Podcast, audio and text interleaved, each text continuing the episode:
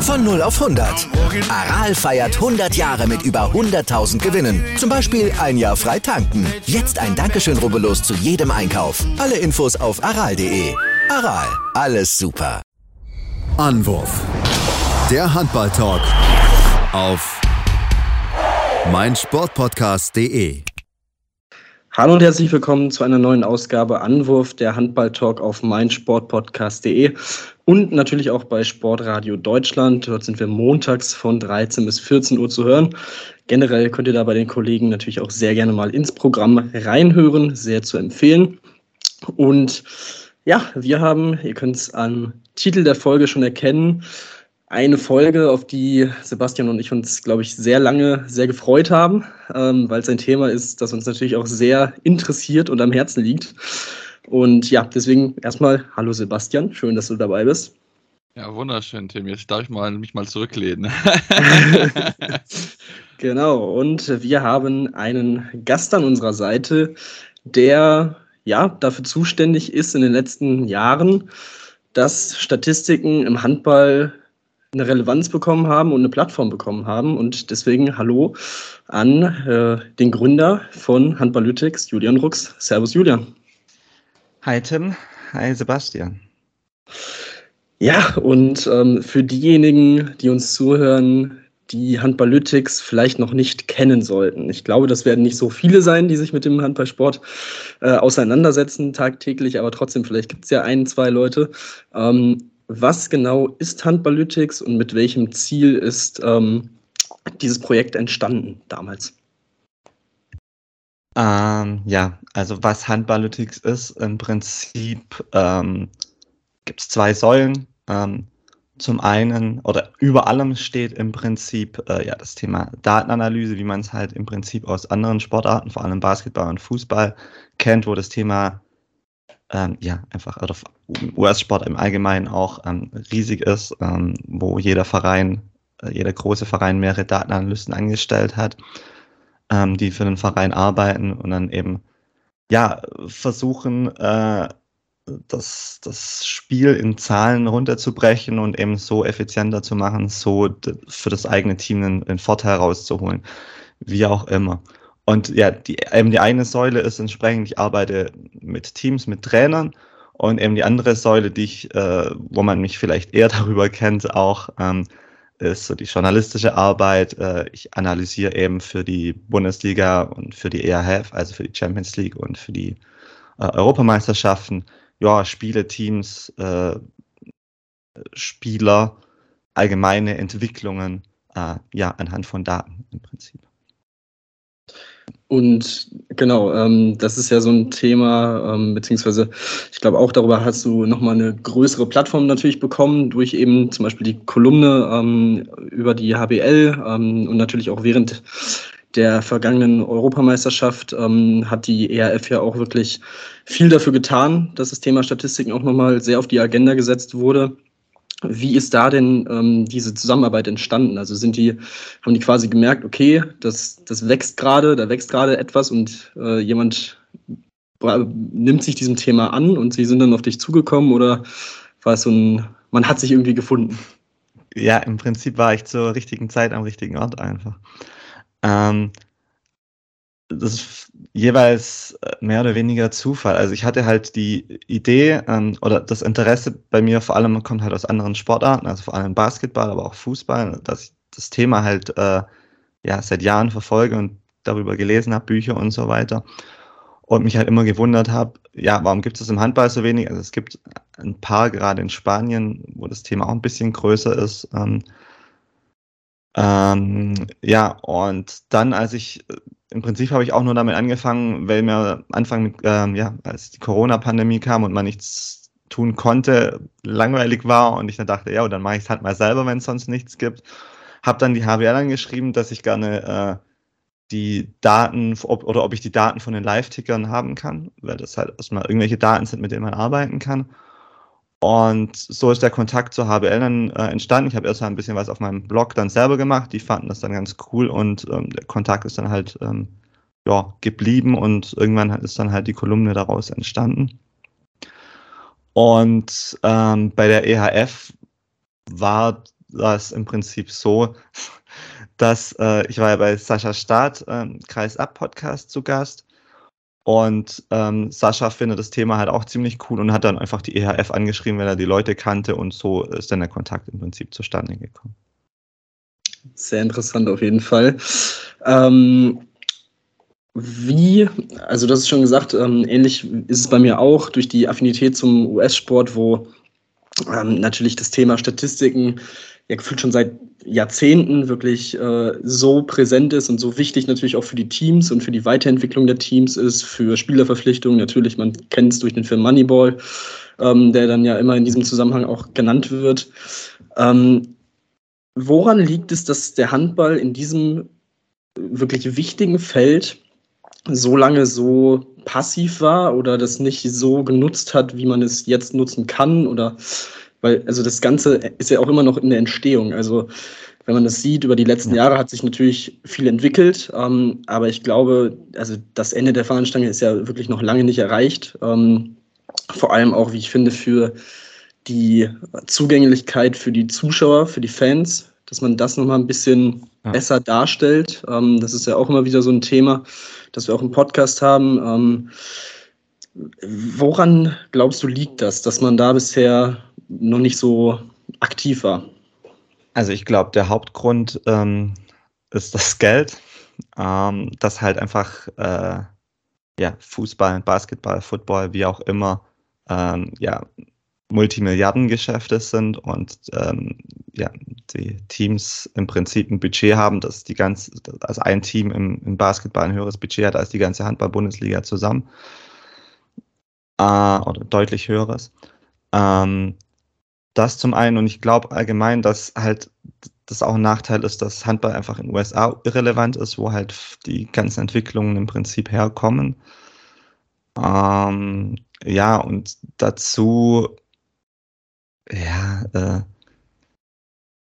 ich habe immer ein bisschen das Gefühl, dass im Handball so das Ding herrscht, so hat man es schon immer gemacht, so reicht's auch. Also das habe ich auch zum Beispiel, ich habe mal einen Vortrag gehalten bei einer Trainerschulung, wo ich dann von einem, ja, keine Ahnung, äh, älteren Trainer das Feedback bekommen habe. Das, was ich mache, ist ja eigentlich voll, vollkommen irrelevant. Ein Trainer weiß schon, äh, wie sein Team gut spielt, ohne dass er groß oder oh, sein Strichzettel reicht äh, an statistischen Auswertungen. Ja, ich glaube, die Meinung herrscht halt schon auch äh, ähm, auch vor. Ja. Also möchte ich natürlich überhaupt nicht sagen, ähm, dass es bei allen so ist, gerade auch aktuell in der Handball-Bundesliga finde ich, ähm, merkt man bei Trainern total, dass es sehr viele gibt, die das Thema super spannend finden, die ähm, ja, es für sich nutzen, auch gerade ähm, jetzt nicht nur die klassischen Statistiken, sondern das, was man halt so ähm, ja, Advanced Statistics nennt, also Expected Goals, Geschichten und sowas alles. Ähm, ja, aber es gibt halt viele, die äh, auch der Meinung sind, dass, ähm, ja, äh, will ich jetzt gar nicht als bei Bundesliga-Trainern groß sagen, aber vielleicht äh, eher darunter noch, dass halt einfach, keine Ahnung, die, die, Anzahl der Tore, die rohe absolute Anzahl der Tore reicht. Als statistische Zahlen mehr brauche ich nicht, sagen wir so. Ähm, ja, ist äh, definitiv ja, das, das kann ich mir irgendwie gut vorstellen, ähm, dass man da dadurch, dass der Handball ja auch sehr tief, ähm, auch durchaus im Dorf quasi verwurzelt ist. Ähm, ich glaube, das könnte dann auch so ein bisschen äh, genau. Ja. damit zusammenhängen, dass man da vielleicht eher darauf aus ist, so die Tradition zu, zu behalten und zu bewahren. Ähm, aber gut, ähm, auf die auf genaue oder auf, auf Beispiele von Advanced Statistics ähm, werden wir natürlich auch noch ähm, ein bisschen mehr drüber sprechen gleich noch. Ansonsten ein Beispiel, von dem ich glaube ich auch immer mal wieder gelesen habe, ähm, der ja auch sehr interessiert daran ist, ähm, an den Daten und an der Auswertung, ist ja glaube ich André Haber vom, von Leipzig. Ähm, ich weiß gar nicht, ich, ich habe irgendwie im Kopf, habt ihr da auch schon miteinander gearbeitet? Irgendwie sowas habe ich im Kopf. Nee, ich nicht, ähm, aber mit den Player-Score-Leuten, äh, also mit Olli Brosig ja. und jetzt fällt mir der andere Name gerade nicht ein. Ja, wie ja. auch immer. Aber das zeigt ja auch wirklich, wie wichtig dieses Thema auch für den Leistungssport ist natürlich. Ähm, ich habe es auch jetzt auch äh, immer mal wieder bei den U18-Lehrgängen des DAB gesehen, die jetzt auch verstärkt mit Kinexon zusammenarbeiten und darüber ihre Daten bekommen. Und gut, das ist dann nochmal ein bisschen was anderes und geht dann auch eher in Richtung Belastungssteuerung. Aber auch das ist ja ein Thema, das wirklich sehr, sehr wichtig ist. Ähm, und ja, ähm, dementsprechend glaube ich, wie gesagt, das, das könnte oder das wird auf jeden Fall in den nächsten Jahren weiterhin uns äh, sehr beschäftigen. Und was ist denn für dich so die, die Advanced Statistik, die du jemandem empfehlen würdest, um einfach mal reinzukommen, die vielleicht nicht zu kompliziert ist. Also ich kenne das zum Beispiel aus dem Fußballbereich, dass viele sich fragen, ja, Expected Goals, ja, schön, dann steht da halt irgendwie 1,5 zu 0,4. Was soll ich damit jetzt anfangen? Ähm, ich glaube, das ist so ein Thema. Wie, wie würdest du sagen, kommt man da am besten rein? Ja, ähm, also was ich eigentlich am so an der Basis am wichtigsten finde, ähm, ist die Idee, dass äh, nicht viele geworfene Tore nicht unbedingt bedeutet, dass ein ähm, guter Angriff war und wenig, äh, wenig kassierte Tore nicht unbedingt bedeutet, dass es eine ähm, schlechte Verteidigung war, sondern ähm, halt für die Anzahl der Tore natürlich neben der Effizienz der Hauptfaktor die Anzahl der Angriffe ähm, ist. Und äh, Angriffe auch praktisch, äh, ja, bis der das Ganze, bis der Gegner wieder einen Ballbesitz bekommt. Das heißt, ein Angriff kann auch mehrere Würfe beinhalten, wenn man halt den, ja, den Abpraller, den Rebound ähm, sich wiederholt. Ähm, weil es halt Mannschaften gibt, ähm, die beide Beispiele, äh, ja, beide Enden krass ähm, ausnutzen. Also zum Beispiel, ähm, ja, in der letzten Saison war halt der TVB Stuttgart mit Roy Sanchez, der ja auch schon Barcelona äh, bei der zweiten Mannschaft krassen Tempo-Handball gespielt hat ähm, gut, das war jetzt nicht so, bei, bei Stuttgart nicht so ganz krass wie in, bei Barca 2. Aber, und ich glaube, es wird auch diese Saison mit Sicherheit noch schneller. Aber waren die Mannschaft mit, ähm, ja, ich glaube, 56 Ballbesitzen pro Spiel oder irgendwie sowas. Während am anderen ähm, Ende der Tabelle ähm, halt Mannschaften waren, ich weiß jetzt gerade nicht auswendig, wer, aber glaube ich mit 48 oder 47. Ich glaube, Nettelstedt war es, Nettelstedt-Lübeck mit 48 äh, Ballbesitzen oder irgendwie sowas. Grob die Zahlen können jetzt auch knapp daneben sein. Aber man sieht halt, äh, es sind dann acht, äh, ungefähr acht Ballbesitze Unterschied. Und natürlich erzielt die Mannschaft, die dann mehr Ballbesitze hat, ähm, mehr Tore am Ende und äh, kassiert auch mehr.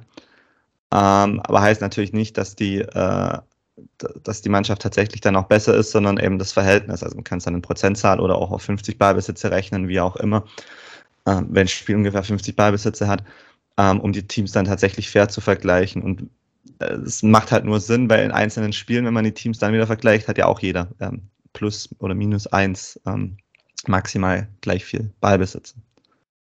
Und das ist so immer das, das äh, Standardthema, was ich eigentlich so bei der äh, Analyse am wichtigsten finde, dass man halt nicht die, ähm, ja, im Handball waren ja noch gerne absolute Tore genommen, äh, nicht mal Tore pro Spiel. Tore pro Spiel ist natürlich schon mal einen Schritt besser um Sachen zu vergleichen.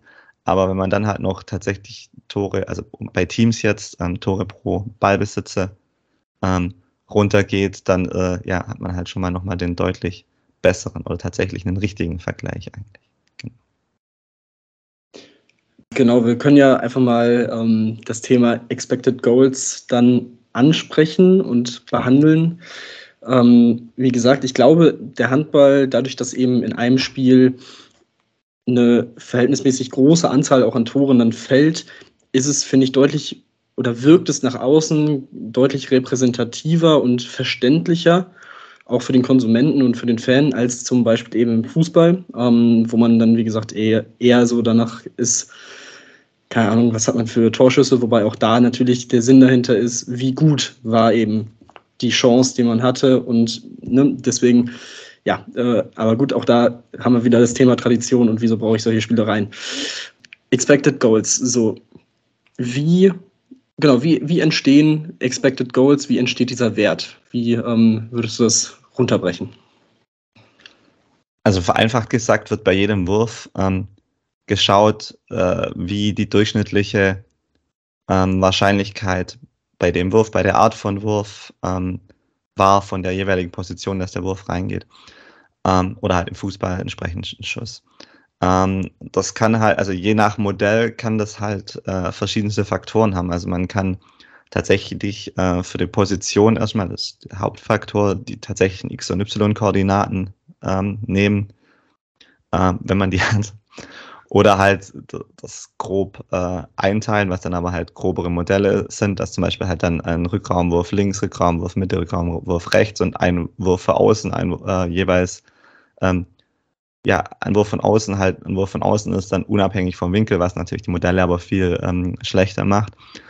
Ähm, ja, dann Faktoren wie Art des Wurfes, Höhe des Wurfes, ähm, ja, also die Möglichkeiten am Ende sind endlos. Es gibt aber meines Wissens nach ähm, keine wirklich, noch keine wirklich jetzt krassen Modelle äh, im Handball, wo da jetzt so viel mit äh, reinfließt. Ähm, ja, und nochmal vielleicht zu deiner, also zu, zur Grundidee auch, ähm, also die Interpretation im Handball find, und zum Fußball finde ich auch ein bisschen unterschiedlich immer, weil also im Fußball spielt der Zufall halt im Prinzip eine viel größere Rolle und ähm, die Expected Goals zeigen halt, also weil man ja einfach im Fußball so wenig Tore fallen und im Prinzip die Wahrscheinlichkeit, dass eine schlechtere Mannschaft sich durchsetzt, viel größer ist, weil man halt, wenn man halt gut verteidigt und guten Torwart hat und zu ja, und, und einfach Glück hat, dass der Ball halt äh, verspringt oder der Stürmer die Chance halt nicht nutzt oder die Chancen nicht nutzt, die er hat dann zeigen halt Expected Goals oder können zeigen, okay, das war jetzt halt einfach ein glücklicher Sieg. Die andere Mannschaft hat eigentlich die viel besseren Chancen. Und im Prinzip ist, sind Expected Goals dann halt einfach eine bessere Torschussstatistik, die mir halt äh, gewichtet anzeigt, wie gut waren die Chancen tatsächlich. Ich meine, Mannschaft kann 20 Torschüsse im Fußball haben und die andere nur ein, aber wenn es halt alles Schüsse aus 30 Metern sind, dann, dann stehen da halt trotzdem 20 Torschüsse dran, aber die Expected Goals Wert wäre 0,001 oder sowas. Eine andere Mannschaft hat halt Elfmeter mit 0,75 äh, Expected Goals. Ja, dann, äh, auch wenn dann der Torschuss nur 1 zu 20 war, waren die, die Torschussqualität dann halt von der anderen Mannschaft viel besser. Und es ist am Ende kein Wunder, dass sie gewonnen hat, auch wenn sie viel schlechtere Torschussstatistik hat. Äh, Im Handball gibt es das so krass natürlich nicht. Ähm, weil ja am Ende die Wurfzahl äh, ja, sich relativ ähnelt, außer dass eine Mannschaft halt krass viele äh, Ballverluste. Ähm, ja, da, da finde ich die, den Ansatz der Analyse, also jetzt nur die reine Expected Goals-Zahl zu betrachten, deut, äh, deutlich uninteressanter, vor allem weil es auch nicht so riesige Unterschiede gibt äh, wie im Fußball. Ähm, sondern da finde ich es viel interessanter, halt äh, sich anzuschauen, okay, ähm, schafft es die Mannschaft, sich bessere Würfe rauszuspielen und konnte sie nur nicht nutzen. Welche Spieler können ihre Würfe ähm, besonders gut nutzen? Welche schaffen es, ähm, also praktisch besonders gut nutzen im Sinne von schießen mehr Tore als erwartet worden wären aus den Positionen? Oder halt welche haben, ähm, schaffen es gute Wurfpositionen, haben durchschnittlich gute, äh, hohe Expected Goals Werte. Ähm, ja, so im Prinzip. Ähm, solche Ansätze finde ich dann ähm, da deutlich interessanter. Das war ein erster ähm, Blick auf die Advanced Statistics und ähm, nach der ersten Pause reden wir weiter und gehen wir noch tiefer in weitere ähm, ja, interessante Statistiken, die, die wir sehr gerne besprechen und näher kennenlernen wollen. Wieder live von Ihrem Toyota-Partner mit diesem Leasing-Auftakt. Der neue Toyota Jahreshybrid. Ab 179 Euro im Monat. Ohne Anzahlung. Seine Sicherheitsassistenten laufen mit. Und ja, ab ins Netz mit voller Konnektivität. Auch am Start die Toyota Team Deutschland Sondermodelle. Ohne Anzahlung geht's in die nächste Runde. Jetzt los sprinten zu Ihrem Toyota-Partner.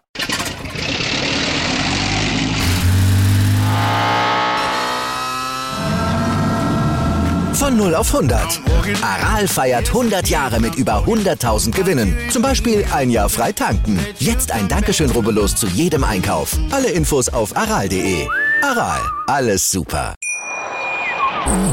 Servus und äh, willkommen zurück zum Interview über Statistiken im Handball. Unser Gast ist weiterhin Julian Rux von Handballytics und alles, was wir hier besprechen, könnt ihr natürlich auch zum einen über Instagram sehr schön aufbereitet äh, euch anschauen, über Twitter natürlich auch sehr aktiv und im Blog nachlesen über handballytics.de. Auch da sind alle verschiedenen Advanced Statistics nochmal aufgedröselt, nochmal erklärt, wie wird alles berechnet, interpretiert und so weiter. Ähm, also auch da natürlich gerne reinschauen. Und jetzt kommen wir zu einem Thema, das Sebastian und mich natürlich auch sehr immer wieder interessiert, und zwar das sind natürlich die Torhüter. Das ist äh, für uns natürlich die beste und wichtigste Position im Handball, das äh, brauchen wir gar nicht diskutieren.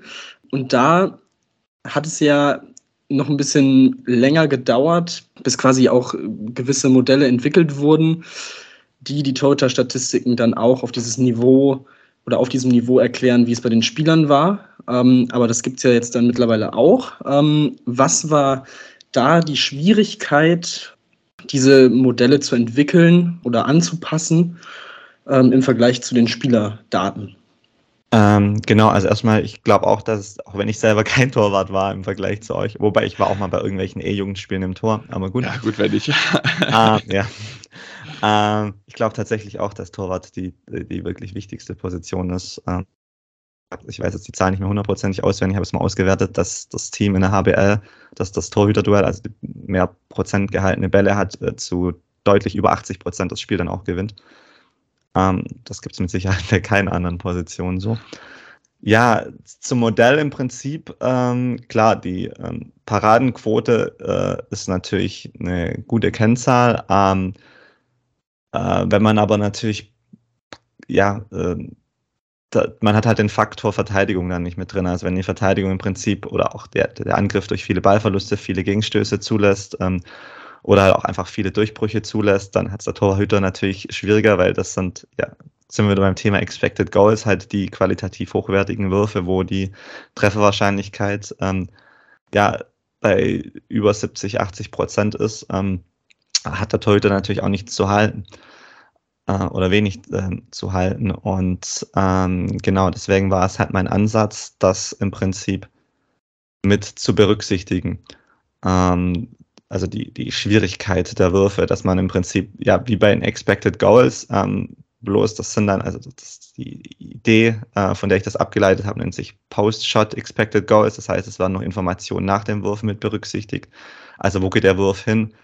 Ähm, die Wurfhärte kann auch noch mit berücksichtigt werden. Das habe ich jetzt bei dem, was ich damals gemacht habe, nicht gemacht, weil ich die Daten nicht hatte. Das zum Beispiel, ähm, wo dann halt einfach berechnet werden kann, okay, äh, durchschnittliche Torhüter hätte bei einem durchschnittlichen Spieler den Wurf von da zu so und so viel Prozent äh, gehalten.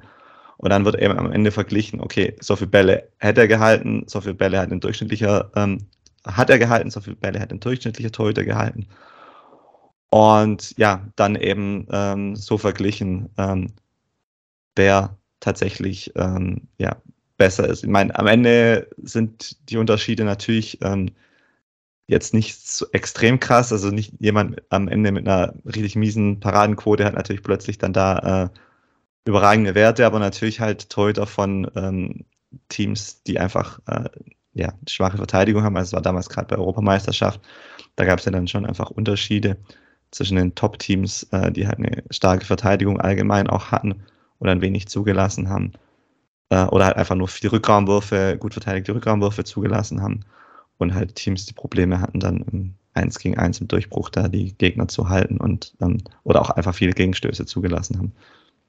Wir haben jetzt schon viel über die Wertigkeit oder die Wahrscheinlichkeit von Würfen gesprochen und eine Sache, die ja auch auffällt über die letzten Jahre, ist, dass man, dass viele Teams, auch viele erfolgreiche Teams, immer mehr davon weggehen, diese klassischen Schmeißer, sage ich mal, im Team zu haben und ähm, wirklich aus Kreuzbewegungen dann aus zehn Metern zu werfen, hochzugehen, sondern eher darauf aus sind, Durchbrüche, ähm, eins gegen eins Situationen zu erzwingen, ähm, auch mit Überzahlsituationen auf einer Seite. Ähm, Natürlich Magdeburg ist das beste Beispiel jetzt als aktueller deutscher Meister, die dafür natürlich auch sehr prädestiniert sind ähm, und diesen Spielstil ja mit auch quasi jetzt geprägt haben. Die Isländer machen es natürlich auch, was natürlich logisch ist, wenn Oma Ingi Magnusson in beiden Teams spielt. Ähm, und Gisli Christiansen, der genau. da auch richtig krass Und du halt keine zwei Meter Höhen halt hast. Genau. genau. genau. Ähm, wie, also es ist ja rein logisch gesehen ist es ja natürlich vollkommen klar, dass ein Wurf aus sechs Metern eine höhere Wahrscheinlichkeit hat, ins, den Weg ins Tor zu finden, ähm, als ein Wurf aus neun, zehn Metern, wenn dann auch noch ein Block davor steht. Aber trotzdem, auch da, wieso erst jetzt? Also wieso fällt es jetzt auf in den letzten, über die letzten, sagen wir mal, drei, vielleicht vier Jahre, dass diese Mannschaften immer mehr darauf aus sind, diese Situation zu finden und ähm, dieser, also man sieht den Unterschied ja in den Zahlen auch schon deutlich auch. Ja, das ist eine sehr interessante Frage, wo ich mir auch, äh, wo ich auch keine hundertprozentige Lösung für weiß. Ähm, also zum einen, es gab schon Ansätze natürlich auch davor in die Richtung. Ähm, also Rolf Brack in Baling ist schon mein Lieblingsbeispiel, der halt klar, also zum einen 7 gegen 6, aber auch schon auch in die Richtung war, äh, nicht immer nur die krassen Wurfspieler zu haben. Auch gut, wenn er jetzt auch mal einen Fabian Böhm oder einen äh, Max Häfen in seiner Mannschaft hatte, aber trotz, ich glaube zumindest, das war noch zu seiner Zeit jeweils. Ähm, aber trotzdem, äh, er war schon auch so in die Richtung, aber klar, keine Ahnung. Ähm, das, man sieht, halt, man hat das ähnliche Problem ja, oder was ist ähnliche Problem, aber die ähnliche Entwicklung auch im Basketball, aber halt schon vor zehn Jahren gehabt, ähm, oder ja, 20 Jahren Anfang, dass da im Prinzip der Mitteldistanzwurf aus, mittlerweile ausgestorben ist, so gut wie, weil es halt auch der ähm, statistisch ineffizienteste Wurf ist, halt entweder warf ich nach dem Korb einen Freiwurf, Freiwurf wenn ich gefault werde, oder versuche einen Freiwurf zu kriegen, weil es der mit Abstand beste Wurf ist und ähm, von der durchschnittlichen Trefferquote. Oder halt einen Dreier, weil die Punkte dann pro Wurf eben bei einem Dreier deutlich höher sind, als wenn ich ein, zwei Schritte reingehe und dann einen langen Zweier warf. Und im Prinzip ist es jetzt halt die gleiche Entwicklung ähm, im Handball äh, wie im Basketball. Und Basketball hat auch, ja, keine Ahnung, wie lange die, die wurde irgendwann Ende des, äh, Anfang des, 9, äh, des 20. Jahrhunderts erfunden, glaube ich. Da hat es auch 100 Jahre gedauert. Ähm, ja, ist halt im Handball ewig, äh, ähnlich und irgendwie, ja, wir haben es ja vorher schon ein bisschen angesprochen, Handball ist halt allgemein, was so die äh, Entwicklung da angeht, 10, 15 Jahre hinter Basketball hinten dran. Ja, im Prinzip äh, passt das zeitlich, was das andere angeht. Aber ja, also am Ende wundert es mich auch. Und ich meine, Bennett Wiegert hat darüber auch schon öfters äh, gesprochen, er hat sich das halt auch einfach rein logisch überlegt und äh, überlegt, wie kann ich halt als Team, das nicht ganz oben ist beim Budget, ja, meine Chancen maximieren und ähm, kam dann im Prinzip so darauf, äh, einfach indem er rein logisch nachgedacht hat und überlegt, okay, welche Vorteile kann er nutzen, ohne dass da jetzt welche große statistische Modelle äh, dahinter waren. Aber interessanterweise passt das halt sehr gut zu den großen statistischen Modellen. Ja, da sind wir dann ja auch wieder äh, beim Thema Moneyball mit ja. Analyse des, des Kaders, des äh, in Anführungszeichen Spielermaterials, ähm, das man zur Verfügung hat und was einem am besten einfach passt, auch von der Philosophie.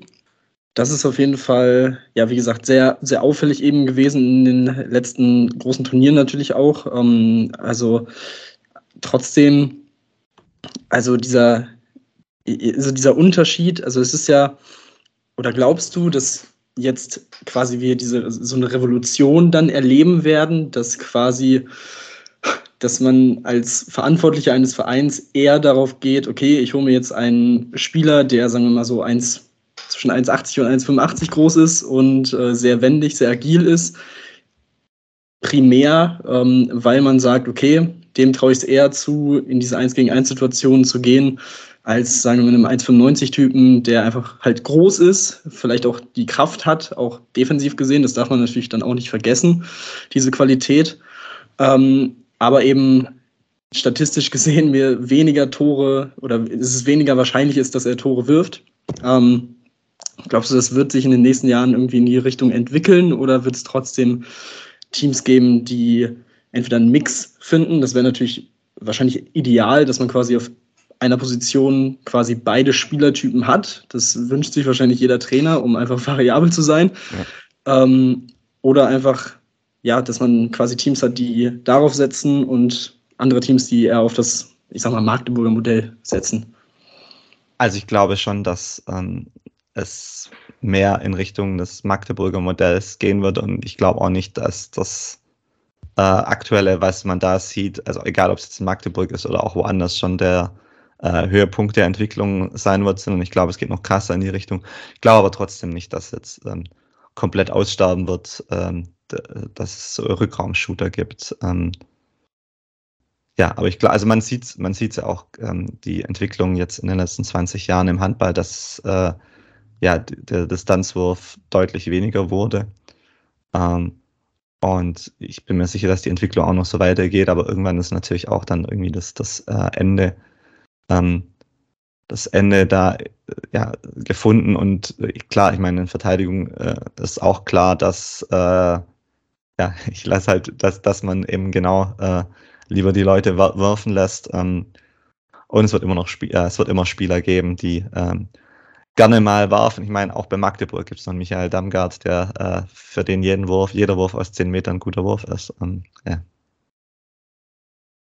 Ja, das, äh, da ist auf jeden Fall was dran. Ähm, ähm, ja, ein Thema, das, ähm, das wir, glaube ich, noch ganz gut, beziehungsweise generell, wenn wir über Statistiken reden, ähm, wir haben jetzt die Wichtigkeit und die dass die Hilfen, die das Ganze bieten kann, sowohl eben für Außenstehende, um das Spiel besser zu verstehen oder nochmal ein bisschen vielleicht besser zu erklären und darzulegen, warum jene Mannschaft Erfolg hat und ähm, was bei anderen Mannschaften vielleicht gerade irgendwie nicht so gut funktioniert. Aber alles in allem gibt es ja trotzdem auch genug Menschen, die dann sagen, ja, ähm, klar, alles schön und gut, ähm, aber was zählt ist auf dem Platz, um mal eine Phrase zu benutzen. Äh, es ist am Ende ja so, ähm, natürlich, aber trotzdem vielleicht nochmal so ein, so ein kleines Plädoyer deinerseits für diejenigen, die vielleicht immer noch so ein bisschen skeptisch sind, vor allem was halt Advanced Statistics angeht, den Sinn dahinter vielleicht noch nicht so sehen, warum es wirklich so wichtig ist oder so interessant auch ist, sich damit auseinanderzusetzen. Schwierige Frage, aber ich glaube einfach, dass die ähm, aus anderen Sportarten die krassen ähm, Beispiele dafür ähm, einfach für sich sprechen. Also du hast ja Moneyball schon ähm, oft genug angesprochen und äh, die, also vielleicht hinter gut den Film wird ähm, der Großteil der Zuhörer kennen und wenn nicht, den ähm, kann ich jedem nur empfehlen, ihn sich anzuschauen. Das Buch ist ein bisschen schwierig, wenn man sich nicht so mit Baseball auskennt. Also ging auch mir so. Äh, das kann ich nicht unbedingt empfehlen. Ähm, ja, aber halt im Prinzip, also das war halt äh, kurz zusammenfassen, vielleicht für die es nicht kennen. Im Prinzip war das halt so der Anfang der statistischen Revolution, ähm, Anfang der 2000er, wo halt das Team der äh, Oakland A's krass einfach auf, auf statistische äh, Analyse ähm, gesetzt hat, weil sie halt finanziell ganz am unteren Ende äh, waren in der MLB und dann halt plötzlich viel erfolgreicher waren als Teams mit einem deutlich höheren Budget und haben halt einfach viel besser Spieler erkannt.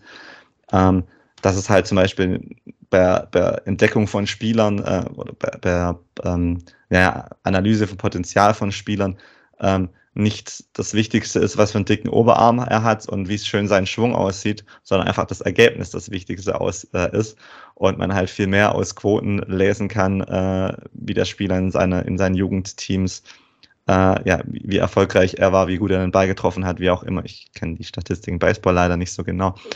Ja, aber also es halt, wurde, es wurde ja. vor allem auf die, über die On-Base-Percentage, also wie, ja. wie häufig man aufs, auf die Base kommt, darüber häufig gesprochen, ja. Ja, genau. Dass das halt im Prinzip äh, viel aussagekräftiger ist als halt so, ja, die, die, ähm, äh, die, die, die, die Sachen, die man halt im Prinzip nur sieht. Das, und heute also äh, ja, haben halt im Prinzip die, die Prinzipien jedes, jedes Team übernommen. Ähm, jeder hat sein, seine Datenanalysten natürlich auch manche deutlich krasser, manche weniger in der MLB. Und wenn wir das jetzt halt uns äh, anschauen im Fußball, Da gibt es ja auch äh, in der Premier League mit Brentford das ähm, super Beispiel, die im Prinzip die ersten waren, die das Thema Expected Goals ähm, so für sich gewonnen, äh, für sich entdeckt haben. Ähm, also vielleicht auch nochmal kurz zum Hintergrund, der ähm, Typ, der da dahinter steht, der Eigentümer, äh, Mark Benford, der hat halt sein Geld mit Sportwetten gemacht, weil er einfach äh, ja, realisiert hat, dass Expected Goals die Qualität von Teams viel besser voraussagt, für wenn man auch schaut, wie halt dann das nächste Spiel sein wird, ähm, als, als das tatsächliche Ergebnis von einem Spiel.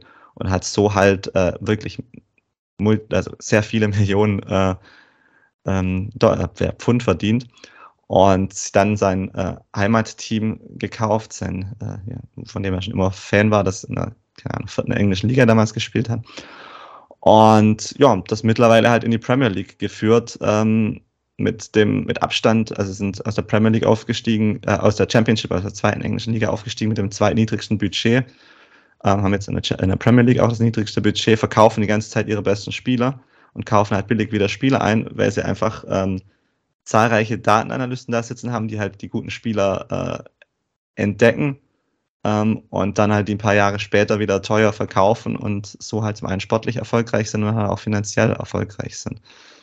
Und klar, wenn man es jetzt auf Handball überträgt, das funktioniert einfach überhaupt gar nicht im Handball aktuell, weil die Daten äh, überhaupt gar nicht vorhanden sind, um irgendwo äh, in der zweiten bulgarischen Liga, das ist tatsächlich jetzt auch übertrieben, das macht Brentford auch nicht so, äh, zumindest mit, mittlerweile nicht mehr, da irgendwelche Rohdiamanten zu erkennen.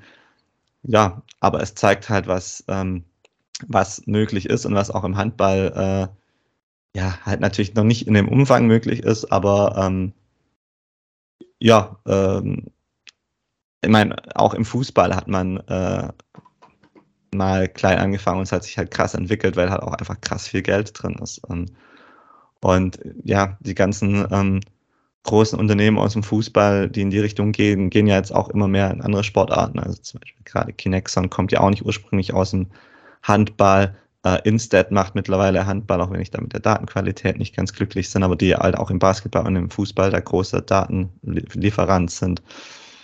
Ähm, und sowas alles. Ähm, das kommt auch im Handball immer mehr. Und ja, äh, im Prinzip warte ich eigentlich nur darauf, dass es so ein bisschen die äh, Oakland Ace oder auch der, ähm, ja, im Handball einfach gibt. Oder, oder auch Midtjylland oder Brentford, wie auch immer. Ja.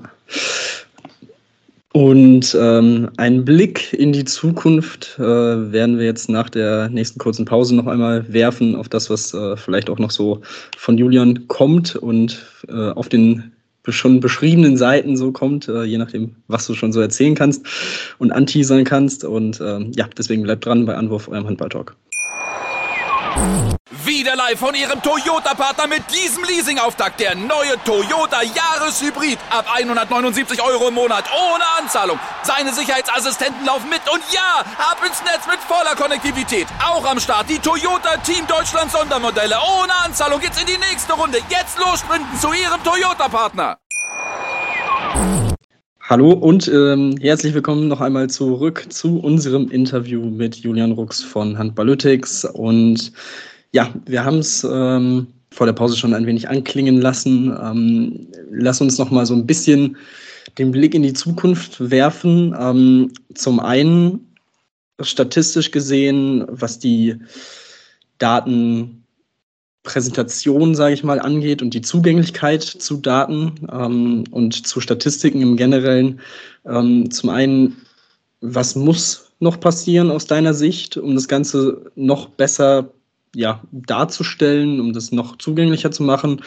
Und ähm, glaubst oder wie realistisch ist das Ganze, dass es jetzt schon in ein, zwei, drei Jahren passiert? Oder sind es wirklich ja noch die 10, 15 Jahre, die du ja auch schon genannt hast, im Vergleich zum Beispiel zum Basketball, die erstmal aufgeholt werden müssen, bis man wirklich sagen kann, okay, ich als Fan, als Laie kann mir wirklich sehr schnell, sehr zugänglich ähm, ein gewisses Wissen anschaffen über Spieler, Vereine etc.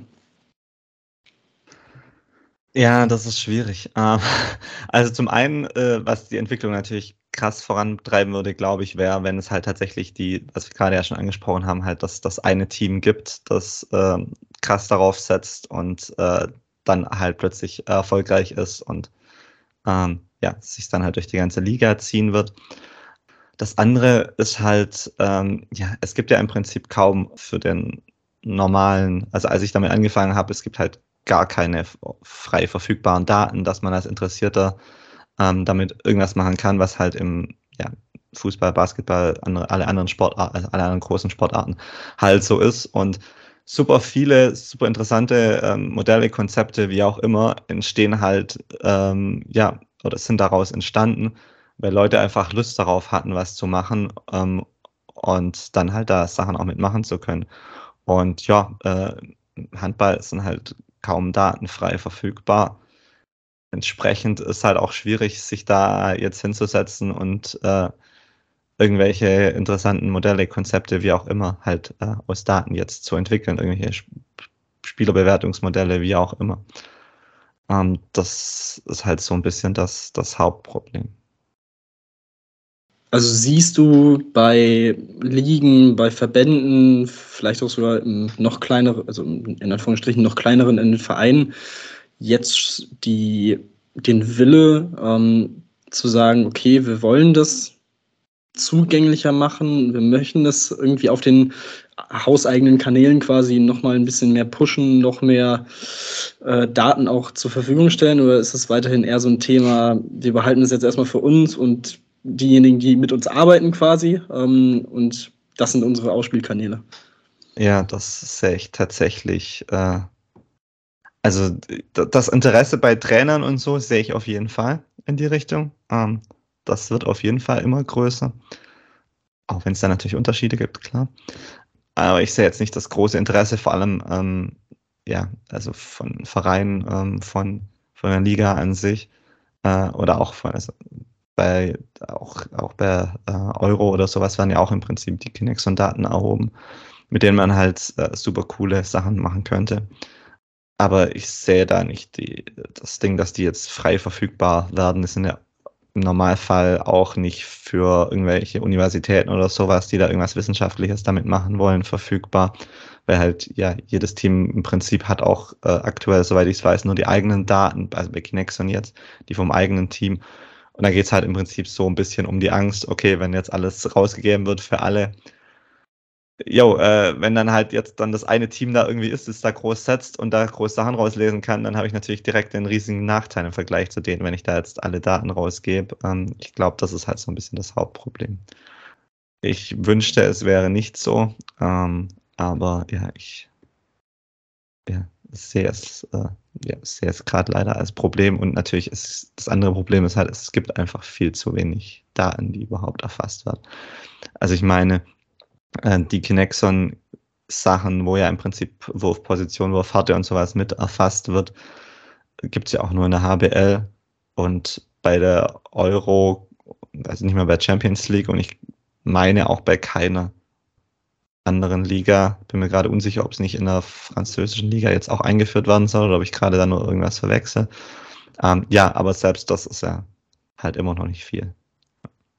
Ähm, ja, also diesen Punkt, dass die Daten, also die, die quasi die Rohdaten, sage ich jetzt mal, hm. ähm, die man erfasst, aus Vereinssicht natürlich am, im besten Fall einfach man für sich selbst behält, ist ja durchaus auch verständlich. Ähm, das sind ja auch wirklich leistungsfördernde Mittel quasi, äh, legale leistungsfördernde Mittel ähm, für diese Vereine und für die Teams, um sich weiterzuentwickeln und den Spielstil eben weiter zu, ähm, weiterzuentwickeln. Aber also ich würde es so, so ein bisschen runterbrechen auf halt wirklich so Statistiken, die eben dann auch du auf den, äh, auf deinen Seiten erhebst bzw. präsentierst, solche Sachen, dass die nochmal ein bisschen besser eingebunden werden. Also dass man zum Beispiel klar über die letzten Jahre ist es durchaus schon ein bisschen besser geworden, was die Statistiken angeht, zum Beispiel auf der HBL-Seite, dass es eben auch so Statistiken jetzt nachzuschauen gibt wie Assists und so weiter. Auch da klar darf man nicht zu sehr sehen, weil eben immer noch das sehr subjektiv ähm, von den Leuten, die eben diesen Ticker schreiben, auch. Ja, und gerade ist es ist halt die subjektivste Statistik. So genau. Ähm, deswegen, aber halt, wie gesagt, solche, solche Dinge wie eben im äh, US-Sport, sowas wie ähm, dann Tore pro Spiel von einzelnen Spielern, dass man sowas nicht selber ausrechnen muss als Fan zum Beispiel. So sowas wäre ja schon mal ein Schritt in die richtige Richtung, um das Ganze noch mal ein bisschen schöner zu machen, weil also klar, es ist schön, wenn ich sehe, okay, Hans Lindberg hat keine Ahnung gefühlt 300 Tore geworfen in der Saison, aber also es, das, ja, es wird also, ja noch mal greifbarer, wenn ich sehe, okay, pro Spiel wirft der äh, junge Herr äh, acht Tore oder so. Absolut, also gerade das, also ich meine, äh, Tore pro Spiel ist ja im Prinzip schon ähm, keine Advanced Statistics, eigentlich nichts, mit dem ich mich normalerweise befasse. Und ich finde es so schrecklich, dass es halt im Handball im Prinzip gar nicht gibt. Und es ist ja schön und gut, wenn ich weiß, dass äh, ja, Hans, Hans Linkberg 237 Tore oder was auch immer geworfen hat, aber ich habe keine Ahnung, was das jetzt bedeutet. Also, äh, und wie kann ich das jetzt vergleichen und irgendwas. Also, das ist halt irgendwie, ja, ähm, klar, für die Rekordbücher irgendwie schön, aber also sind das jetzt äh, drei Spiele, äh, drei Tore pro Spiel oder fünfeinhalb, ja, äh, muss ich halt erstmal nachrechnen. Ähm, und gerade dann halt, um zu vergleichen, oder wenn halt ein Spieler, keine Ahnung, erst im Winter in die Bundesliga gewechselt äh, ist, okay, wie ist jetzt da der Vergleich und sowas, geht ja dann gar nicht mehr. Und das halt sowas gar, also das ist ja auch jetzt nicht nur auf die HBL, das gibt es einfach gar nirgends im Handball im Prinzip also zumindest in den großen ähm, Sachen nicht, dass es wirklich Relevanz hat. Also auch bei Europame Europameisterschaft, Weltmeisterschaft, Champions League, wie auch immer. Gut, da sowieso nicht. ähm, ja, um, das ist, ja, ich, ähm, ja, ich verstehe es nicht, ich finde es super schade. Ich weiß auch nicht. Es geht ja dann nicht mehr um die krassen äh, Sachen wie Expected Goals oder sowas, sondern es ist ja schon echt noch ein, eigentlich noch ein Schritt davor, der gemacht werden muss. Ähm, Genau, und was wir gerade, wo wir Champions League ansprechen, dass da nicht mal die kumulierten Daten vernünftig verfügbar sind bei der ja, wirklich größten Vereinsliga der Welt, ist halt ja, eine ja. Katastrophe. Ja, vor allem, weil das Ganze ja jetzt nicht so schwer wäre umzusetzen, würde ich jetzt einfach mal behaupten. Nee, ähm, weil es im Endeffekt, also ich sag mal so, ich könnte eine Excel-Tabelle anlegen mit Tore und Spiele der Spieler und habe daraus den Tore pro Spielwert. Ich würde ja, jetzt aber behaupten, klar. dass es ähm, relativ ähnlich einfach auch auf Webseiten irgendwie machbar wäre, ähm, ohne jetzt großen Fall. Aufwand. Ähm, deswegen, das ist so ein Thema, das, das verstehe ich auch leider, leider nicht so. Aber gut. Ähm, ich habe ein bisschen das Gefühl immer im Handball, es wird jetzt gerade mit der ganzen Kinexon-Geschichte und sowas, äh, schon gerne versucht, immer sich mit Big Data und irgendwas zu positionieren, halt schöne, schöne Wörter, ohne dass dahinter was groß steckt. Ähm, wo aber halt der Schritt dazwischen, der erstmal noch gemacht werden muss, vergessen wird. Also tatsächlich einfach allgemein die normalen Daten verfügbarer zu machen, pro Spiel Daten ähm, und sowas alles, äh, bevor man dann mit halt ja den fancy Stats äh, irgendwie anfängt. Genau. Aber, ja. Man braucht erst die Grundlage im Endeffekt. Und genau, meine, genau. Äh, durchschnittliche Werte, das ist eine einfache Statistik. Also das ist ja ganz einfach berechnet. Das musst einfach ja. nur Spiele durch die in entsprechenden Wert halten. Das ist ja, sag ich mal so, das ist eine Sache von, keine Ahnung, zwei Minuten wahrscheinlich gefühlt. Also musst du einmal ja, eintragen, ja. Mit Sicherheit. Also ich habe für mich auch tatsächlich meine, äh, meine Excel-Sheets, wo ich einfach immer, also das ist ein Teil, äh, machst auch noch andere, andere Sachen, aber wo ich vor allem, wenn es ältere Sachen sind, ähm, mir die einfach mal äh, runterkopiert, die ganze Seite und mir das dann umberechne, umrechne in ja, Tore pro Spiel und halt alles andere pro Spiel und äh, ja, so im Prinzip die, die Geschichten. Ähm, weil es ja, halt also einfach nicht anders gibt. Ja, ich, ich, also in dem Fall finde ich, sollte der Handball definitiv so ein bisschen den Basketball auch als Vorbild nehmen. Es ist ja von, von, der, von den Werten her eine ähnliche Situation, sage ich mal, denn auch, wie gesagt, im Basketball ist es ja wirklich deutlich besser zu wissen, so und so viele Punkte, Assists, Steals, Blocks und so weiter pro Spiel macht der Spieler im Vergleich zu, okay, der hat jetzt, also klar gibt es halt diese addierten Punkte, Statistiken ja natürlich auch für All-Time-Listen und so weiter. Ja.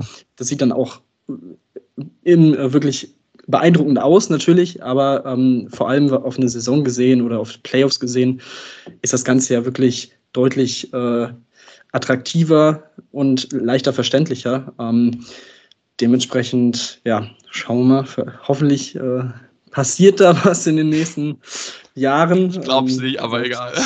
Ja, ja ich, ich, ich sag mal so, auch generell was, was Daten angeht, gibt es bei den großen Verbänden im Handball auch, was die Match-Reports angeht, durchaus noch äh, viel Luft nach oben, würde ich jetzt mal äh, behaupten. Das ist ähm, auch immer ein schönes Thema während der Turniere dann. Ähm, aber gut, auch im Moment während den Nachwuchsturnieren immer sehr, sehr interessant zu sehen, ähm, wie das Ganze gehandhabt wird. Aber gut, äh, was will man machen? Wie gesagt, äh, du hast es schon gesagt, der Handball steckt da irgendwie noch in den Kinderschuhen und ist sehr weit hinten dran, was äh, den Vergleich angeht. Ähm, und ich meine, ja, da, da ist es natürlich, du hast es auch schon angesprochen, so dieses, der Nachteil, dass der Handball in den USA eben so irrelevant ist weiterhin. Ähm, klar, es hat sich ein bisschen was getan jetzt in den letzten Jahren und wird sich wahrscheinlich auch tun äh, ja. ne, bis 2028, bis Olympia. Aber ähm, das sieht man ja auch allein um uns auf ein ganz einfaches Thema runterzubrechen, auf äh, die, den Videospielmarkt. Also das Handball ja. als eine der größten Sportarten, die ist Teamsportarten und wie gesagt als wahrscheinlich Nummer zwei in Deutschland kein vernünftiges, äh, flüssig laufendes Spiel hat auf dem Markt im Jahr 2022, ist ja auch schon wirklich bezeichnend ähm, und spricht ja auch leider dafür, Aber dass da das ist ja im Prinzip genau das gleiche Problem. Es ist halt genau. global genau. nicht genug Geld drin und auch in den USA irrelevant. Und das, genau. das wäre genau das, also es ist im Prinzip genau die gleichen Probleme, die man hat. Genau, genau. Also von daher, ja, äh, ist das äh, ein Thema, sowohl was Statistiken angeht, als auch jegliche weitere Themen außerhalb der Platte, ähm, die auf jeden Fall noch verbesserungswürdig sind in unserer schönen Sportart. Aber gut, ähm, wir, wir arbeiten mit dem, was wir haben, äh, in jeglicher wir versuchen Hinsicht. es zumindest. Wir versuchen es ja. auf jeden Fall. Und ähm, ja, dementsprechend, außer äh, Sebastian, du hast noch äh, etwas, was dir auf den Herzen liegt und was du unbedingt besprechen möchtest. Jetzt eigentlich nicht. Also ich aber glaube, wenn man die Statistiken besser aufbereiten würde, dann würde man auch in den USA dafür einen Markt finden. Aber das muss man halt tun. Aber wir wissen ja, wie verrückt die Amerikaner Statistiken sind. Das ist ja alleine Baseball-Hype, ja. das ist ja fast nur Statistiken. Ja, das stimmt. Ja, und auch also Thema Baseball. Ähm, in der Zeit zwischen Abi und Studienbeginn habe ich mich im Baseball äh, über den Sommer, weil sonst nichts lief, auch ein wenig eingearbeitet und eben auch vor allem dann Wikipedia-Artikel nach Wikipedia-Artikel durchgelesen, was die ganzen Statistiken bedeuten und so weiter. Und das zeigt ja, so kann man, okay, vielleicht bin ich auch da ein bisschen verrückt und einfach generell sehr statistikaffin, aber so kann man ja Leute auch eben zur Sportart bringen, ähm, eben weil man dann sieht, ah, okay, das sind das und das sind die Werte und so weiter. Aber gut. Ja, und man kann ja auch einfach super ähm, Geschichten damit erzählen. Also jetzt gar nicht ja, so krass, wie ich das, äh, wie ich das mache, aber halt ähm, ja, also einfach äh, also sagen wir mal normale Pro-Spiel-Statistiken und sowas, aber wenn die halt nicht mehr verfügbar sind, ähm, wird es ja. halt einfach schwierig. Ja. Definitiv. Äh, ja, wie gesagt, äh, es ist auf jeden Fall noch einiges an Arbeit vor der Sportart, die wir, wie wir heute auch ähm, besprochen haben. Ähm, dementsprechend bedanken wir uns sehr bei Julian Rux. Äh, wie gesagt, handballytics.de, Handballytics auf Insta, auf Twitter. Ähm, reinfolgen, durchlesen, äh, die Kolumnen sowohl bei der EHF als auch bei der Liquimoli HBL auch äh, verfolgen. Ähm, dementsprechend, genau, kannst du da noch irgendwas äh, anteasern für die neue Saison, was kommt, was ist vielleicht für Erneuerungen noch im Petto? Ähm, noch nicht so wirklich, weil es, also es wird auf jeden Fall weitergehen bei beiden. Mhm. Äh, zumindest ist aktuell so der Plan.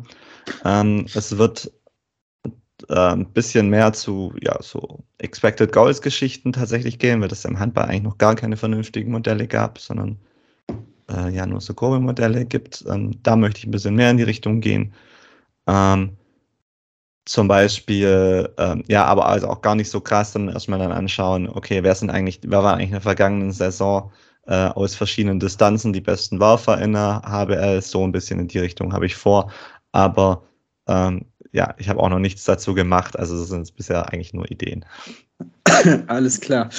Dann, äh, wie gesagt, wir bedanken uns sehr für deine äh, Expertise, deine spontane Zeit. Ähm, alles sehr, sehr fix äh, funktioniert. Das freut uns auf jeden Fall sehr. Und ähm, ja, wir müssen mal schauen, vielleicht während, während der Bundesliga-Saison können wir uns ja gerne auch nochmal zusammenschalten, um mal zu gucken, was da so statistisch gesehen abläuft. Ähm, dementsprechend, ja, danke an dich und an die Hörer, dass ihr bis hierhin zugehört habt. Nach der Pause gibt es dann den letzten Teil und dann äh, blicken wir auch nochmal ein bisschen auf aktuelle Themen, äh, Nachwuchsturniere und so weiter und so fort. Dementsprechend bleibt dran bei Anwurf, eurem Handballtalk.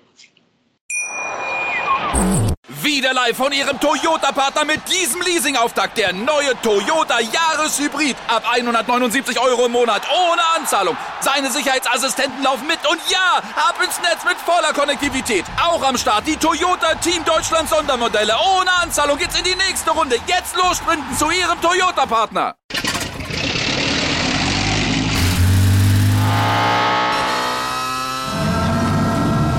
Von 0 auf 100.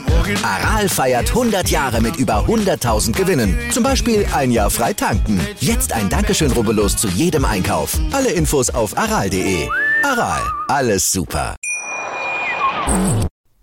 Ja, und jetzt wollen wir uns noch mit einigen News beschäftigen im Handball und wollen uns noch ein bisschen die Zeit nehmen, über die aktuellsten Personalien zu sprechen, natürlich auch über das Abschneiden der deutschen Jugendnationalmannschaften. Und Tim, lass uns mit, ja, der größten Nachricht der, der Woche anfangen, der vergangenen Woche. Und zwar hat der THW Kiel nochmal zugeschlagen auf dem Transfermarkt. Ein bisschen überraschend zu dem Zeitpunkt, aber sie haben nochmal echt einen starken Mann gefunden mit Karl Wallnius, der vom Montpellier wechseln wird nach, nach Kiel, also hoch in den hohen Norden.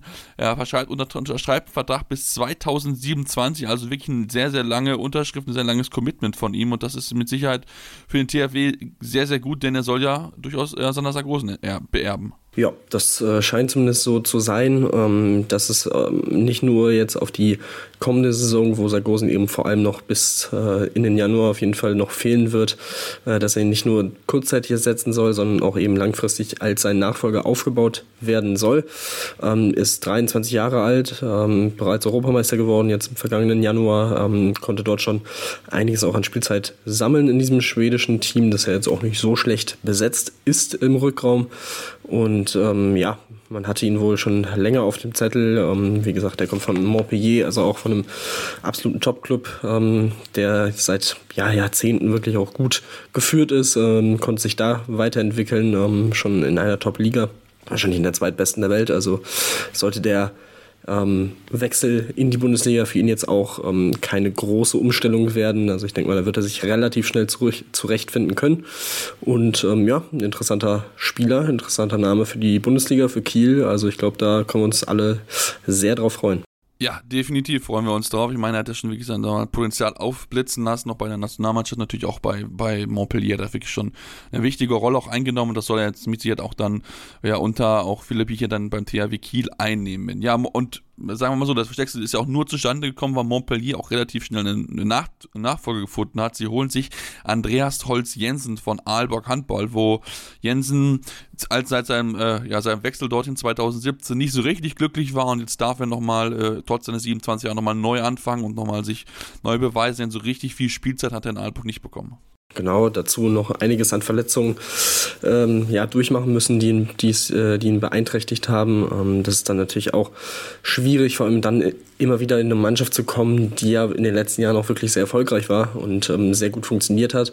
Das hat das Ganze wahrscheinlich auch nicht einfacher gemacht. Ähm, von daher, ja, ein guter Neustart für ihn jetzt auch. Ähm, auch da ähnlich ähm, geht er von, von einer sehr guten Liga in eine wirklich absolute Top-Liga zu einem sehr, sehr guten Team auch weiterhin mit Montpellier. Und dementsprechend, ja, bin ich äh, gespannt, ob er da seine Karriere nochmal so ein bisschen neu entfachen kann. Ähm, und ja, mal schauen, wie er sich dann in Frankreich so schlägt und weiterentwickelt. Ja, werden wir natürlich genau beobachten können, dadurch, dass sie natürlich dann auch europäisch äh, ganz, ganz oben mit dabei sind. Also von daher mit Sicherheit sehr, sehr spannend zu beobachten. Ja, lass uns noch zu weiteren Transfers kommen. Wir hatten es ja letzte Woche, dass äh, ja, äh, Mate Lekai als auch ähm, Olizau Kulisch äh, nicht, also ihren nicht mehr mit Verein beträchtlich sind, weil sie die Verträge mit ihrem jeweiligen Team aufgelöst haben. Und was sollen wir sagen? Beide Spieler waren nicht lange frei verfügbar, sondern haben jeweils neue Teams gefunden. Lass uns mit Kulisch anfangen, Tim. Ähm, ja, er geht in die Bundesliga und zwar jetzt nicht unbedingt zu jetzt den absoluten Top-Teams Magdeburg oder so, sondern die Hannoveraner haben zugeschlagen und haben sich wirklich diesen Topmann sichern können, haben damit sich halt einige ja, internationale Top-Teams äh, ja, schlagen können, aus, ausstechen können und ähm, holen sich hier wirklich nochmal einen echten Shooter, wie sie es selbst bezeichnen. Ja, also das ist ein absoluter Top-Transfer für, für Hannover, die, ich habe es schon vor ein paar Wochen gesagt und auch letzte Saison durchaus mal angemerkt, dass diese Mannschaft alles in einem einen sehr, sehr interessanten Mix hat. Ähm, ich freue mich unheimlich, die Mannschaft auf der Platte zu sehen. Ich bin, ich bin da wirklich sehr positiv gestimmt, was die äh, Entwicklung dieser Mannschaft angeht. Ähm, man hat ja neben ähm, Kulisch ja auch schon Branko Vujovic ähm, aus Kielce geholt, die sich da auch kennen. Also auch da hat man jetzt schon so einen gewissen Link in im Rückraum, ähm, dass man, ja, dass man sich eben schon kennt, was die Eingewöhnung wahrscheinlich auch nochmal für beide ein bisschen einfacher macht. Kommen mit Champions League Erfahrungen aus Polen, wie gesagt, ähm, also das ist schon, das ist schon echt eine, eine Ansage, dass sie ja den äh, diesen Spieler auch zu diesem Zeitpunkt noch verpflichten können ähm, und dementsprechend ja, also das ist schon echt äh, ziemlich stark. Dementsprechend, man hat auch gesagt, man kann äh, Martin Hanne zum Beispiel auch ähm, eine gewisse Zeit jetzt beim Heilungsprozess für Verletzungen geben und so weiter. Also das ist schon ja alles sehr, sehr clever, was, was man in Hannover da macht. Und ähm, dementsprechend, ja, wie gesagt, also ich freue mich sehr auf diese Hannoveraner Mannschaft.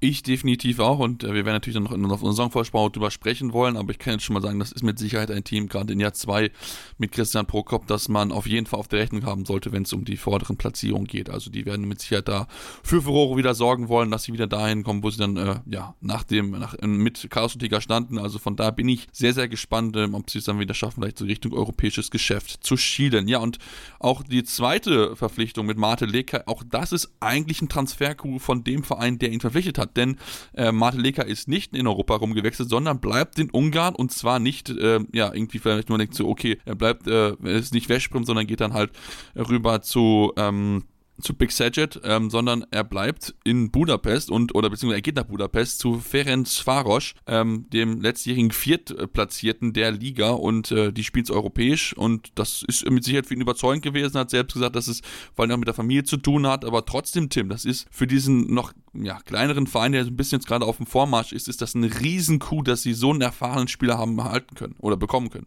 Absolut. Ähm, hat mich auch etwas überrascht, als ich das gelesen habe, vor allem weil, weil FTC ja bisher eher bei den Frauen ähm, so ein Begriff ist und ähm, natürlich jetzt auch in, in Deutschland durch äh, Alicia Scholle, durch Emily Bölk natürlich sehr präsent ist. Ähm, aber du hast es gesagt, Vierter der letzten Saison, jetzt in der European League am Start. Also ähm, da scheint sich auch ein bisschen was zu entwickeln. Und da, also für so ein Projekt schadet es auf gar keinen Fall, dass er, ähm, dass so ein ja, 34-jähriger Leitwolf jetzt dazukommt.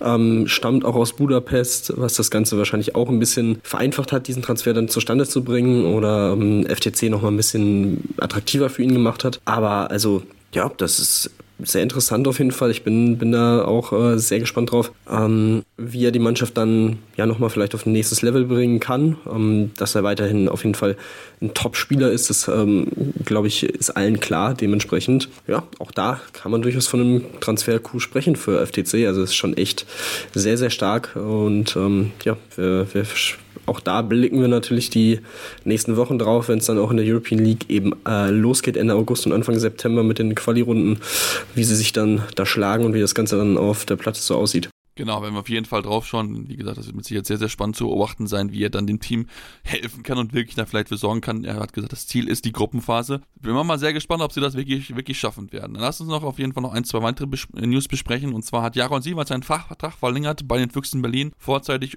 um ein weiteres Jahr bis 2024. Ähm, ja, gut, ein bisschen erwartbar, Tim. Ich meine, Jaron Sievers leistet gute Arbeit. Man war nah dran jetzt an der Champions League in der vergangenen Saison und ähm, möchte natürlich darauf dann weiter aufbauen, denn äh, man muss wirklich sagen, er hat das wirklich sehr, sehr gut hinbekommen. Das hätte ich jetzt nicht so erwartet, dass er so schnell den Sprung schafft aus der zweiten Liga hier in die erste Liga, aber das zeigt einfach, was er für eine hohe Qualität besitzt als Trainer.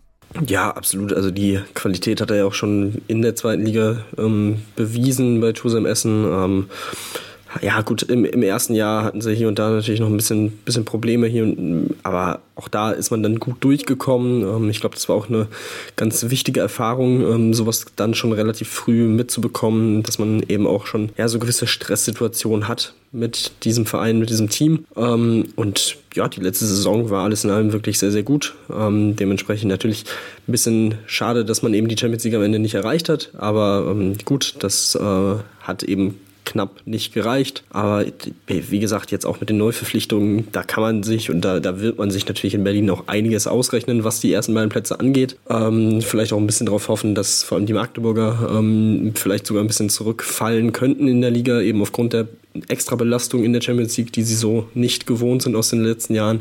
Ich denke mal, da wird man drauf hoffen. Ähm, aber ja, das wird auf jeden Fall wieder ein sehr interessanter Viererkampf wahrscheinlich um die um die Meisterschaft, um die Champions League Plätze, auch mit Flensburg, die man nicht vergessen sollte.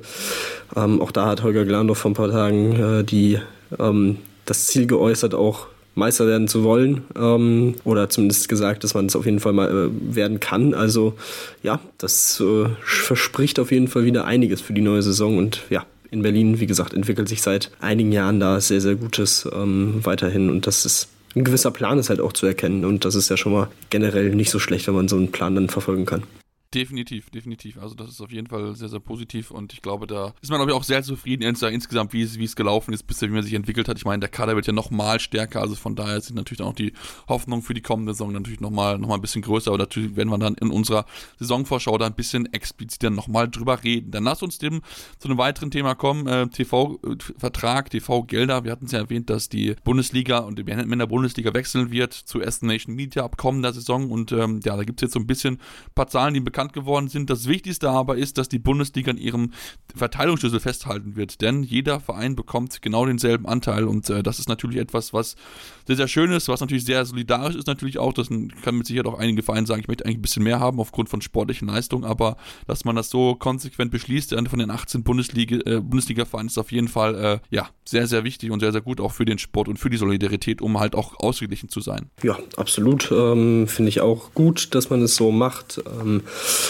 Klar kann man sagen, ähm, dass man so ein ähnliches Konzept wie im Fußball ähm, durchaus auch logisch wäre, ähm, eben das Ganze nach mehreren Kriterien dann aufzuteilen, aber alles in allem um den Sport, um die Liga auch so zu, zu erhalten, was die Konkurrenzfähigkeit angeht, ähm, wie sie ist, ist es glaube ich nicht schlecht. Ähm, ich sage mal so, wie gesagt, die das Thema TV-Gelder ist ja im Handball weiterhin, ähm, also es wird mehr über die letzten Jahre, das ist ja auch äh, vollkommen klar, auch was die Champions League und European League Rechte und so weiter anging. Durch die Perform Group ist das ja auch nochmal deutlich nach oben gegangen im Vergleich zu den Jahren davor, ähm, aber es ist immer noch vergleichsweise äh, ja, im Rahmen, ähm, als das in anderen Sportarten der Fall ist. Und von daher ist es, finde ich, auch eine sehr, sehr gute Sache, dass man da weiterhin bei dieser gleichen Verteilung bleibt. Und ähm, ich glaube, das behält äh, die Attraktivität der Liga auf jeden Fall dabei und das ähm, für uns ja sowieso das äh, Wichtigste. Ja, genau, definitiv. Ähm, gab auch noch einen Artikel dann ein bisschen auch dazu, wie man ein bisschen einfach Zahlen dargelegt hat. Man will mindestens 200.000 Abonnenten mit, für, für Hand, von Handball gewinnen. Das ist so das Ziel, das sich die S Nation Media gesetzt hat. Bin ich sehr gespannt, ob sie das schaffen werden und wollen wirklich viel, viel Geld investieren, neben 60 Millionen Lizenzentgelt, sondern auch viel in äh, ja, Produktionskosten und natürlich auch Marketingmaßnahmen äh, investiert werden. Also angeblich sollen da 115 Millionen Euro äh, für die nächsten sechs Jahre da drin sein. Also es ist schon eine ordentliche Stange Geld oder fünf Jahre eine ordentliche Stange Geld, die dort äh, S Nation Media investieren möchte. Dann lass uns bitte, bevor wir noch auf die Jugendteams zu sprechen kommen, auf jeden Fall auf die DRK Rimper-Wölfe zu sprechen kommen, denn sie heißen jetzt anders in der kommenden Saison und zwar sind es jetzt die Wölfe Würzburg. Ja, das hat man bekannt gegeben, dass man jetzt äh, noch mal ein bisschen mehr auf diese, äh, ja, auf diese Metropolregion und auf die Stadt Würzburg gehen möchte ähm, und das Ganze auch im Namen tragen wird. Ähm, ja, das ist so ein bisschen angestoßen worden, schon 2018 vom Frank Bohmann, vom Geschäftsführer der HBL, ähm, der zu einer Namensänderung und zu einem Umzug nach Würzburg geraten hat. Ähm, ja, wirkt jetzt, äh, finde ich, wirkt jetzt so ein bisschen auch ein bisschen sehr äh, dahin gedrängt. Aber ähm, gut, ähm, man hat eben ja ein bisschen jetzt die, man will mehr Identifikation mit der Stadt und dem Landkreis Würzburg ähm, ja, schaffen dadurch und so ein bisschen mehr Märkte äh, in der Region erreichen. Ähm, ist ja auch vollkommen verständlich. Ähm, ist jetzt auch keine neue Entwicklung. Also wir haben es ja schon bei anderen Teams gesehen, siehe Stuttgart, äh, siehe teilweise auch Erlangen schon oder auch den BHC mit Düsseldorf. Also ähm, ja, das ist jetzt keine neue Entwicklung. Ähm, dementsprechend, ja, schauen wir mal, ob sie ja, das Ziel erreichen, was sie sich damit gesetzt haben und äh, vielleicht ein paar neue Gesichter dann auch äh, langfristig in der Halle sehen oder neue Sponsoren erwerben können, anwerben können. Von daher, ja, mal gucken. Klingt auf jeden Fall jetzt nicht so schlecht. Also, für Würzburg, finde ich, hat irgendwie was. Ja, ja, WW, also passt, passt perfekt von der Abkürzung her. Aber ja, prinzipiell auch auf jeden Fall, das ist, eine, glaube ich, eine gute Idee, wenn man überlegt, dass ähm, ja die, die Wöl oder die DJK Rimpa Wölfe eigentlich in einer Region sind, wo es jetzt keine großen Fußballteams gibt. Also Würzburg ist ja, zwar gibt die Würzburg Kickers, klar, aber ähm, insgesamt ist natürlich kein Team in der, ersten, in der ersten zwei Bundesligen, ähm, auch wenn sie da zwischendurch mal gewesen sind, die Würzburger Kickers. Aber ähm, ich meine, da gibt es Basketball und dann hast du halt diese Lücke, die man halt dahinter schließen kann. Also von daher mit Sicherheit eine spannende Option, mit der man mit Sicherheit auch noch ein bisschen, ja, dann auch Richtung höhere Ziele schielen kann. Dann lass uns jetzt zu den Jugendteams kommen, Tim und uns mit den, äh, mit den Jungs anfangen, die ja bei der U18-Europameisterschaft an den Start gehen. Ähm, ja, die Vorrunde ist rum. Ähm, am Ende schließen sie sie als Zweiter ab, ähm, gehen damit mit einer kleinen Hypothek in die Hauptrunde, denn äh, sie haben das, die Niederlage gegen Ungarn und damit ist es jetzt nicht ganz so einfach, aber es ist weiterhin machbar, ins Halbfinale einzuziehen. Ja, dieses Spiel gegen Ungarn, ähm, da muss man einfach sagen, Ungarn war wirklich auch brutal stark. Also das war schon echt eine sehr, sehr gute Leistung. Ähm, dann hat man sich eben im zweiten Spiel mit vier Toren gegen Polen durchsetzen können und im letzten Spiel ging es dann eben gegen Island direkt um den Einzug in die Hauptrunde. Auch das Spiel hat man nach ähm, ja, Rückstand in der ersten Halbzeit dann drehen können mit viel Kampfgeist, äh, Zusammenhalt. Also es war schon sehr, sehr schön zu sehen mit 35, 31 gewonnen. Ähm, ähnlich knapp ging es auch vor ein paar Wochen schon bei den Handball Days in Lübeck aus, als die beiden Teams aufeinander getroffen sind. Also ähm, ja, da konnte man durchaus von ausgehen, dass es knapp werden würde, aber sie haben es geschafft. Treffen jetzt auf Portugal und Kroatien in der Hauptrunde und ja, dementsprechend ja, schauen wir mal, wie sich das äh, weiterentwickelt über die nächsten Tage. Ähm, Portugal hat das direkte Duell gegen Kroatien gewonnen mit einem Tor, also sind das wahrscheinlich beides äh, Teams auf einem ähnlichen Niveau. Ähm, also es wird definitiv nicht einfacher für das deutsche Team, aber generell muss man schon sagen, dass das Team hat durchaus Potenzial. Also ähm, ja, mal schauen, äh, ob sie hier mit zwei Siegen, die sicherlich nötig sein werden, ähm, ob sie die einfahren können oder äh, ob es dann eher in die Platzierungsspiele geht. Ähm, aber ja, da schauen wir dann mal weiter. Ähm, EHFTV kann man sich die Spiele auf jeden Fall angucken ja, definitiv weiter anschauen. Also wie gesagt, es ist ähm, alles, alles möglich. Das ist wirklich eine, ja, noch, noch eine mögliche Geschichte. Ähm, man kann auf jeden Fall noch ins Halbfinale einziehen, denn wie gesagt, du hast die Teams, die sind beide auf Augenhöhe, Ungarn und Portugal ungefähr, weil sie sich auch nur mit einem Torunterschied getrennt haben in ihrem direkten Duell. Und da bin ich mal gespannt, ob die Jungs das schaffen, dann noch hier ins Halbfinale einzuziehen, dann vielleicht wirklich dann noch eine Medaille abzugreifen. Eine Medaille wird es nicht werden für die deutschen Frauen, die für die deutsche U18 bei der WM. Ähm, sind jetzt, äh, die Hauptrunde ist jetzt durch, schließen die Hauptrunde als Dritter ab und verpassen somit die Top 8 Tim, äh, ja, sehr bitter, wenn man überlegt, Vize-Europameister gewesen, jetzt nur unter dem besten Fall Neunter bei der WM. Ähm, ja, woran hat es hier liegen, heißt es so schön. Ja, äh, relativ einfach. Man hat in den beiden entscheidenden Spielen, die man dann verloren hat, gegen Korea und gegen die Niederlande, die jetzt auch beide im Halbfinale stehen, Korea gegen Ungarn und die Niederlande gegen Dänemark, ähm, ja, einfach nicht konstant die Leistung gebracht, die man durchaus imstande ist zu bringen. Man hat äh, generell zieht sich das wie so ein roter Faden durchs Turnier, dass man keine gute Wurfquote hat, sowohl aus dem Rückraum als auch von außen. Ähm, das ja, war leider äh, zu wenig, um dann in diesen Spielen vor allem ähm, für Siege zu sorgen. Ähm, vor allem die Schlussphase gegen Korea war sehr bitter. Da hatte man sich rangekämpft auf zwei Tore, zehn Minuten Verschluss und kriegt dann 0 zu 7 Lauf, auch geschuldet durch äh, eben verworfene Chancen. Ähm, das war ja, sehr, sehr bitter. Jetzt geht es eben äh, am heutigen Montag um 14 Uhr noch gegen Norwegen äh, im Spielplatz 9. Und ja, dann hat man, wenn man das Spiel gewinnt, immerhin die WM nochmal mit drei Siegen in Folge abgeschlossen. Das wäre dann schon mal was. Ähm, aber ja, müssen wir mal alles in allem so ein gemischtes Fazit. Ähm, aber gut, so ist es eben. Du verlierst dann am Ende zwei Spiele und das reicht dann schon äh, für den Unterschied zwischen Rang 9 und potenziell dem Halbfinale. Also das ist dann halt auch schon ja, das äh, Besondere an diesem Modus und dementsprechend muss man mal schauen. Äh, alles in allem sind da durchaus sehr, äh, sehr gute Spielerinnen dabei mit viel Potenzial, ähm, auch für die nächste Bundesliga-Saison. Ja, einige auch immer wieder schon genannt. Ähm, von daher da kann man sich durchaus drauf freuen. In diesem Turnier hat es einfach äh, nicht komplett zusammengepasst. Ja, deswegen wird es am Ende dann ja besten Fall der neunte Platz werden. Schauen wir mal dann auch, wie sie es machen wird. Aber ich glaube, wir müssen auf jeden Fall Südkorea hier vorheben, was die, was die dieses Turnier abliefern. Das ist unglaublich. Haben bisher noch kein einziges Spiel verloren, haben auch die Niederlande bezwingen können. Also das ist schon wirklich sehr, sehr beeindruckend, mit was für einer Souveränität sie hier auftreten und äh, ja, möglichst diesen äh, hier jetzt überraschen wollen. Also von daher, mich würde es jetzt auch nicht wundern, wenn die am Ende im Finale stehen würden. Klar, natürlich die Aufgabe mit Ungarn. Sie ist nicht leicht, definitiv nicht, aber ähm, sie haben bewiesen, sie, sie darf man auf gar keinen Fall auf die leichte Schulter Schulter nehmen. Also das ist schon wirklich ähm, ja sehr, sehr beeindruckend, wie sie sich, wie sie sich hier präsentiert haben. Also von daher, da kann man wirklich nur den Hut vorziehen. Ja, damit sind wir am Ende unserer heutigen Ausgabe. Wenn es euch gefallen hat, dürft ihr uns gerne eine Rezension da lassen bei iTunes oder Spotify. Gerne 5 Sterne und gerne konstruktiv Kick. Was können wir besser machen? Woran können wir arbeiten? Ähm, auch gerne weiterhin folgen bei Facebook, Twitter, Instagram mit dem Handle Anwurf findet ihr uns jeweils dort. Findet ihr auch dann immer natürlich aktuell die News. Ähm, ja, was im Handballsport aktuell ähm, los ist, können wir gerne dort äh, mit einsehen. Und äh, ja, dann hören wir uns dann nächste Woche wieder hier bei Anwurf, eurem Handballtalk. Wieder live von Ihrem Toyota-Partner mit diesem Leasing-Auftakt. Der neue Toyota Jahreshybrid. Ab 179 Euro im Monat. Ohne Anzahlung. Seine Sicherheitsassistenten laufen mit. Und ja, ab ins Netz mit voller Konnektivität. Auch am Start die Toyota Team Deutschland Sondermodelle. Ohne Anzahlung geht's in die nächste Runde. Jetzt los zu Ihrem Toyota-Partner.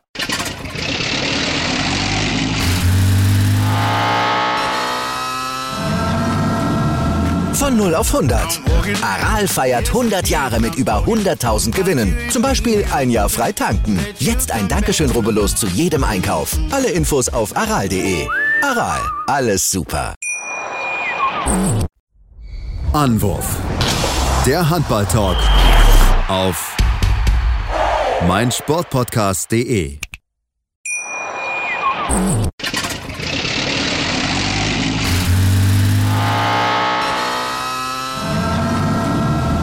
Von 0 auf 100. Aral feiert 100 Jahre mit über 100.000 Gewinnen. Zum Beispiel ein Jahr frei tanken. Jetzt ein Dankeschön, rubbellos zu jedem Einkauf. Alle Infos auf aral.de. Aral, alles super. Ich habe mich natürlich schockverliebt, weil die war wirklich ganz, ganz klein. So begann die Mensch-Hund-Beziehung zwischen Christina und Tierschutzhund Frieda. Und wie es danach, nach dem ersten Moment der Verliebtheit, so weiterging und welche Klippen es danach zu umschiffen galt, das hört ihr in der neuen Ausgabe von Iswas Dog, dem Podcast für harmonische Mensch-Hund-Beziehungen. Iswas Dog? Mit Malte Asmus. Überall, wo es Podcasts gibt.